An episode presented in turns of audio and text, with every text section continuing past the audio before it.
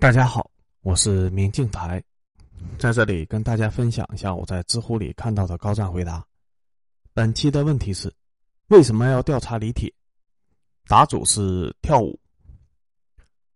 蠢！我去年就猜李铁这么作死是要倒大霉的。说一个不相干的人，谷爱凌，规划来代表中国打奥运会。你们觉得规划谷爱凌代表国家队出战奥运会？这种事情是冰上中心这种部门能够拍马的吗？是能够操盘的吗？中国国籍有多难拿？那么你们再想想，一口气规划了那么多个足球运动员，其中有的是混血华裔，但是有的压根儿就没有中国血统的纯粹的外国人，这都规划了，直接给了中国国籍，直接就能入选国家队，直接就能代表出去打国际比赛。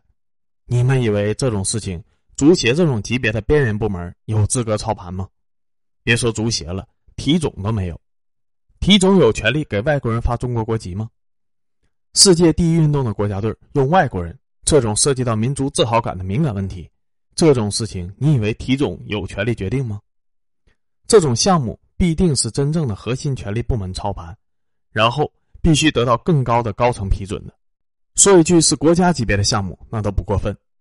一口气规划了这么多，花了那么多钱，你们说钱是恒大出的，但恒大的钱难道就不是银行贷款的吗？难道不是在其他的地方享受到了政策优待吗？然后呢？当初为了规划的事情，网民们议论纷纷，多少人骂呢？然后呢？钱国家花了，骂国家挨了，这些代价国家付了，这个国家级别的项目就推行出来了，搞出来了。然后呢？预选赛。你李铁敢让这些国家项目的人不上场？哦，上了，上一两个，还有的他妈替补。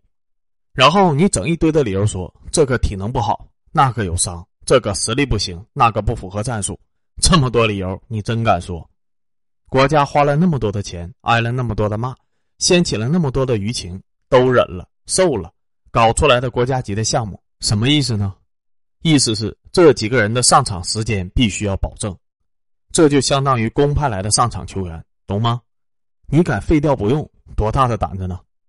做个类比吧，假设冬奥会上的时候，主教练突然临时决定不派谷爱凌上场了，你们觉得谁敢这么搞？但是李铁居然敢这么做了，你就说离谱不离谱吧？比赛赢了还好，毕竟弄这个规划的项目就是为了成绩。如果赢了，没准国家捏着鼻子也就认了。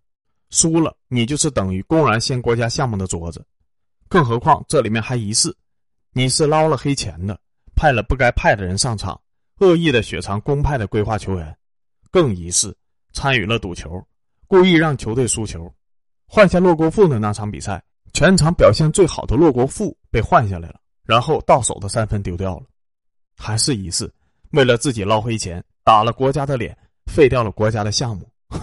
真是胆大包天，铤而走险呢。做个比喻吧，你是公司的一个小部门经理，公司的老板高价从外国挖回来一个大神，送到你的手下当技术骨干。老板人给你以后，你扭头就把这个大神丢去干保洁了。老板很疑惑，你和老板说这个大神的本事其实不行。老板因为项目还在进行中，不好大动干戈。结果呢，项目稀碎。然后老板一调查，发现技术骨干干的活你让你的七大姑八大姨来干了，你觉得老板收不收拾你？有人问你咋知道李铁捞钱了呢？不好意思啊，涉嫌严重违法这六个字，别以为公告说涉嫌就是真的只是涉嫌。政府的公告一旦出现了这样的字眼，就是已经掌握真凭实据了。之所以现在的措辞用了涉嫌这两个字，是尊重司法程序，因为在司法程序上，哪怕是已经实锤了。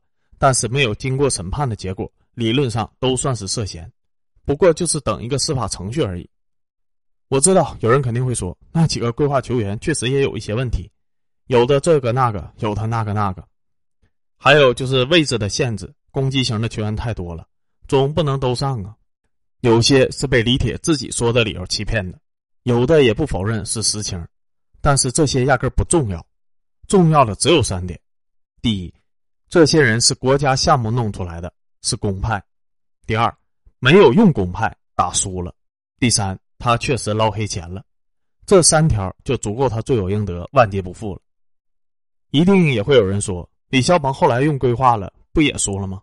废话，那个时候败局已定了，谁还有心思踢球？别说这帮人了，给你一支巴西队，也只是走程序、走过场，随便踢踢算了。九十分钟的比赛，最后十五分钟零比五落后，你换两个球员没有翻盘，这说明啥呀？说明换上的球员水平不行吗？